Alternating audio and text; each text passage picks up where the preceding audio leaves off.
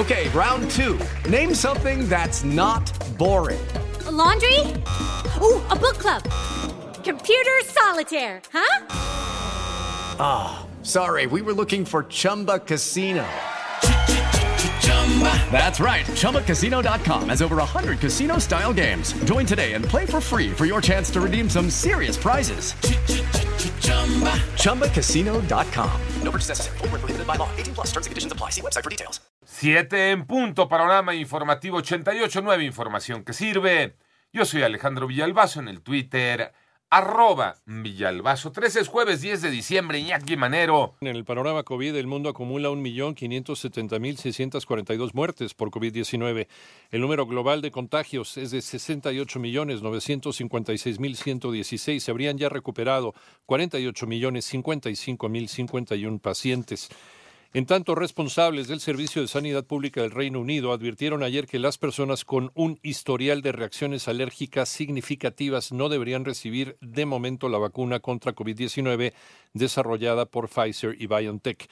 ¿Cómo van las cifras de COVID-19 en México? Moni Barrera. De acuerdo con la Secretaría de Salud, ya se registraron 1.205.229 casos confirmados de COVID-19 en el país y 111.655 defunciones confirmadas. Respecto a la advertencia de reacciones alérgicas de la vacuna de Pfizer, se informó. En resumen, esta noticia que circula como suelen circular más rápidamente que las propias evidencias científicas no debe ser motivo de alarma, de preocupación o de frustración porque son casos muy puntuales muy seleccionados y los mecanismos tanto de farmacovigilancia como de la propia regulación sanitaria permiten proteger a la población con las recomendaciones apropiadas de uso. Así lo dijo Hugo López Gatel, subsecretario de Prevención y Promoción de la Salud. En 889 Noticias, Mónica Barrera. En el panorama nacional, en medio de un debate en el que la oposición cuestionó la designación de la ex secretaria de Economía, Graciela Márquez Colín, como integrante de la Junta de Gobierno del Instituto Nacional de Estadística y Geografía, el INEGI para ocupar un cargo en un órgano autónomo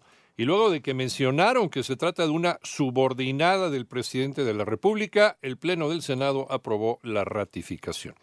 Por otro lado, la Corte Internacional de Justicia, La Haya, anunció el eh, inicio de una investigación en contra de los exgobernadores de Tamaulipas, Tomás Yarrington Rubalcaba y Eugenio Hernández Flores, por los delitos de lesa humanidad al considerar que existen indicios por la desaparición forzada de personas durante sus administraciones. En tanto, para cubrir el rezago en los pagos al magisterio, la Secretaría de Educación Pública anunció la emisión de un bono de 240 millones de pesos a los maestros de la Coordinadora Nacional de Trabajadores de la Educación en Michoacán. Sin embargo, no se definió acuerdo alguno para evitar que se sigan bloqueando las vías del tren. La coordinadora dice que estos no pertenecen a este grupo.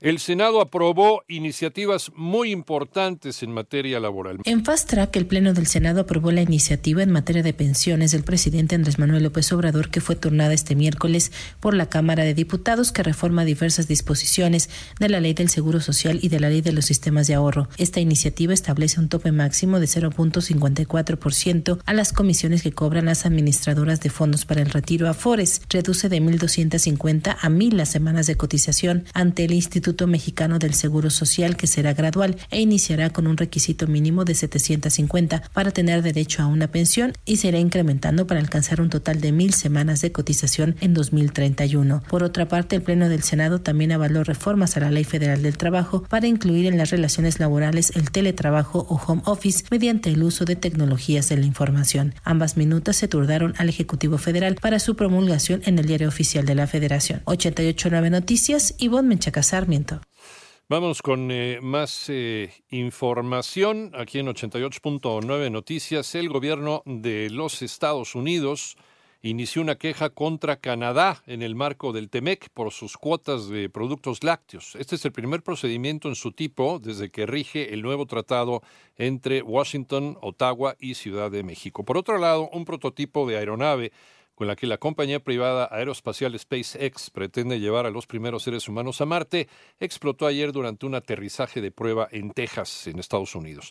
Y la Comisión de Competencia, también de los Estados Unidos y los fiscales que representan a 48 estados, presentaron ayer una demanda contra Facebook en la que alegaron que este gigante de las redes sociales abusó de su posición dominante con sus grandes adquisiciones para neutralizar a la Mientras tú escuchas este podcast, Lysol está ayudando a miles de niños con el programa Contigo, creado para ayudar a prevenir enfermedades respiratorias y romper la cadena de infección con buenos hábitos de higiene y desinfección. Conoce más en lysol.com.mx. Cuida el agua.